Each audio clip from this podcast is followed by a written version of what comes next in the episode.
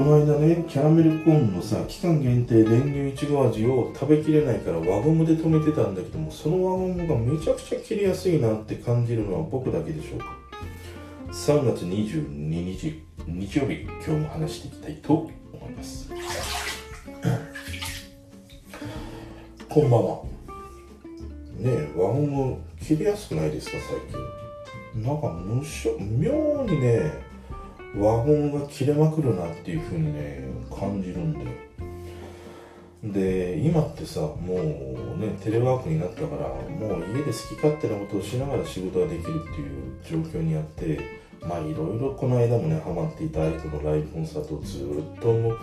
ね仕事しながらも流しているとかさ音楽流しながらとかそういうことがある中でもう一つはなんか自分の好きなように好きなタイミングでお菓子をねパクつくようになってしまったっていうなんか お菓子の消費量がちょっと増えてるなっていうさ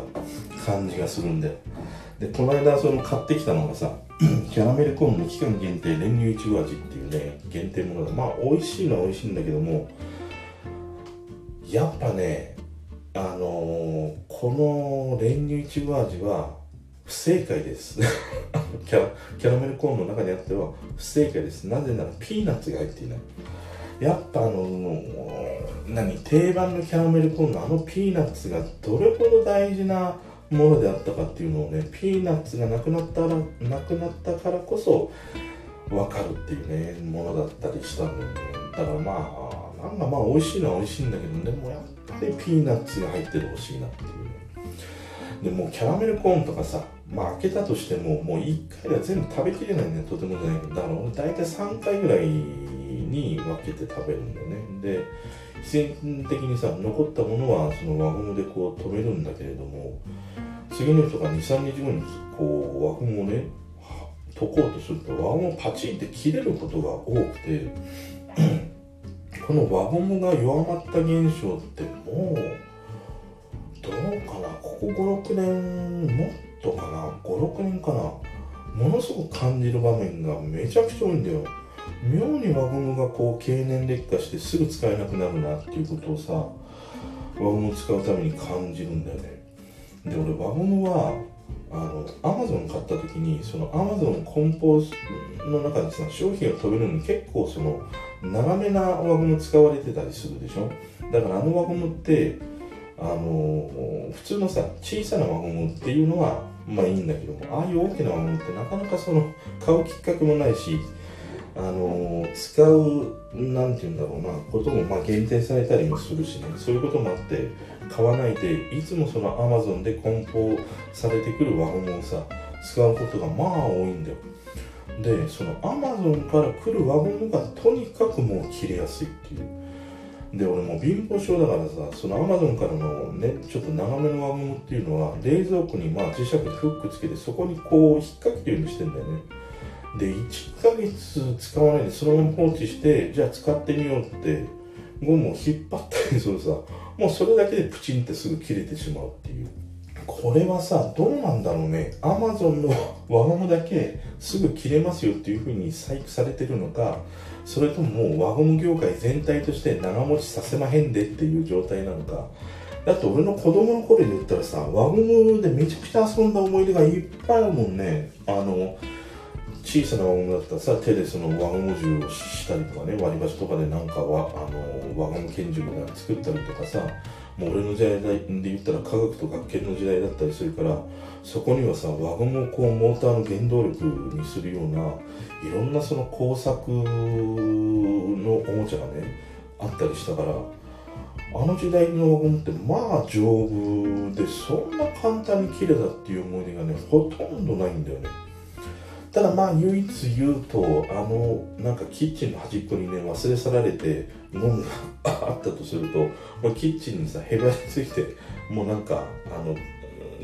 何剥がしみたいなものでやらないと剥ぎ取れないほどになんか溶けてね粘り気を帯びてこうピターッとくっついてるっていうことは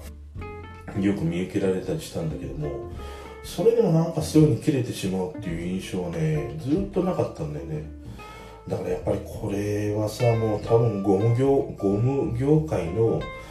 まあ策略なんじゃないかなっていうふうに思うんだよね。で理由は2つあって1つはまあ分からないんだけどあのゴムってなんか自然環境に戻るようになんか工夫っていうかなそう材質をなんかさしたりするのかなっていうふうに思うんだよね。だからまあ土に帰りますとかね海に帰りますとかまあそんなようなことがあったりするのかな。だから弱くなったのかなっていうこととやっぱりワゴン業界としてはさまあ昔の輪ゴムみたいにね2年も3年も使われてしまったらもう全然消費されないからさいやもうね23週間使ったらもう消えちゃうようなものを作りましょうよもうそれもあのゴム業界活性化していきましょうよっていうことでもう寿命を短くしたっていうね。その2つがなんか考えられるかなっていうふうに思うんだよね。あの電池もそうだもんね。本当は電池ってもっと長くねあの使えるようにはできるんだけどやっぱ電池のねあの業界がその電池がさその使われなくなって買われなくなってしまうってことがあるからなかなかの蓄電の技術っていうのはねあの実は技術力すごくあるんだけどもなかなかその商品化に落とし込まないってなんかね利権が絡んだちょっとずるさもあったりするっていうね話はあわからない。都市伝説として聞いたことありますという、まあ話です。だからワゴンも同じようにやっぱり使われないとさ新しいものがこう買われていかない消費されていかないからゴム業界衰退していくってことでね。なんか切れやすく作ってたりするんじゃないかなっていうふうにね思うんですけれどもどうでしょうかね皆さんのお宅のワゴムもう元気でやってますか？もう2年もまあ2年は使えないとしても。まあどうかな半年とかさ1年ぐらいはなんか使えてほしいなっていうふうに思うんだよね。で俺はまあある時さそのやっぱり輪ゴムちぎれる問題っていうのは薄々感じていたからそのもうちょいなんか切らない輪ゴムないかなっていうふうに探してたどり着いたのがさ日清本のモビロンバンドっていうやつなんだよ。で輪ゴムでいうと大体定番的なのはね共和の大バンドって言って1箱400円から500円ぐらいかなあのもうかなり輪ゴムといえばさ事務用品でもうねあのなんかノスタルジックなデザインのさ箱に入った輪ゴムあるでしょ。あれが、まあ、定番商品ではあるんだけれどもそれではなくて、日清棒のオビロンバンドっていうのはまあ優れてるんだ。大きさはねまあ何種類かあるんだけどほぼ一般的にねあの流通されている輪ゴムと同じようなサイズのものがあるんだけどこの素材がさ熱化熱化組成っていうさ、あのー、材質でポリウレタンエラストマンっていう素材だったりする。んだよだからゴムではないんだよね。TPU っていうまあ素材の部類に入るんだけどこれがまあちぎれない。であとはそのゴムみたいに輪ゴムみたいにベタつかないっていうね。そしてなおかつ乳白色の色だったりするからまあその見た目もかなりこうまあおしゃおしゃれとは言わないけども輪ゴムのあのなんかねなんか黄土色っていうのかな。あの色よりはもう全然綺麗にねいろいろその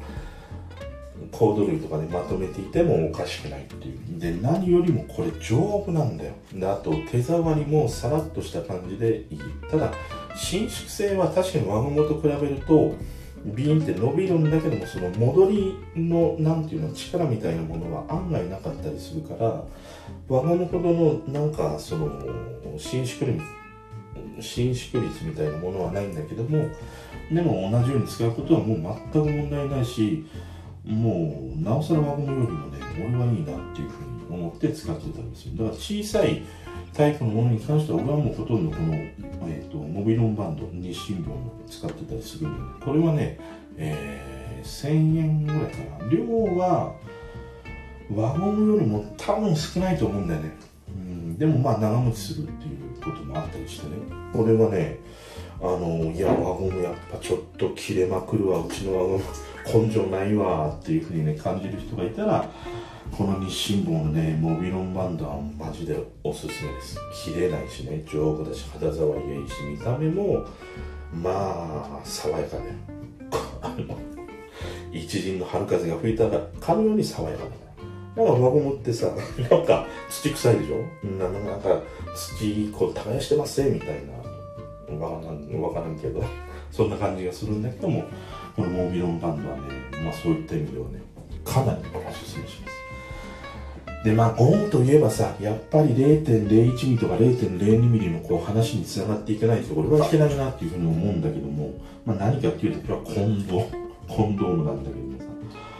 コンドームってまあ日本で言ったら相模工業オリジナルと岡本っていうね、まあ、昔は岡本利権って言ったところが作っていたんだけど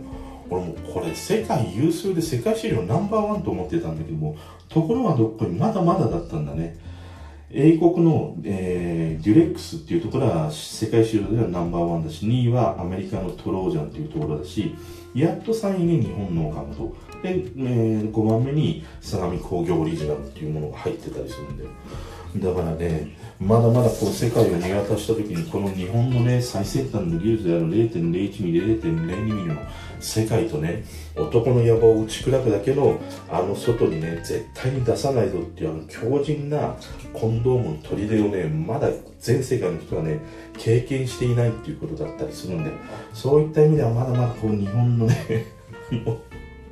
コンドーム業界も夢があるぞっていうね感じしかなかったりはするんだけどさでもこれが逆にねもうさあの金魚すくいのねあのすくうあのなんか水につけたらすぐ破れちゃって金魚全然取れませんみたいなねあのぼったくり商売みたいなことみたいなさコンドームつけてても大変なことになる。男の野望が噴出した時にあのコンドームが破けてしまうっていうことはもう絶対あってはならないもう市場命題だったりするからね。だからこれはもうこの本当に薄い薄い世界の中でこの世界有数のね日本の技術っていうのはやっぱ世界にねあの羽ばたくべきだし体感してほしいなっていうふうにね思ったりはするんだよだから輪ゴムはもうもろくも儚くもね弱くもなっていく一方でこの日本のコンドーム技術っていうのはねまだまだ世界市場にはまあできれてないっていうそういった意味ではまだまだ夢があるよっていう今日はねゴムの話でしたそれでは。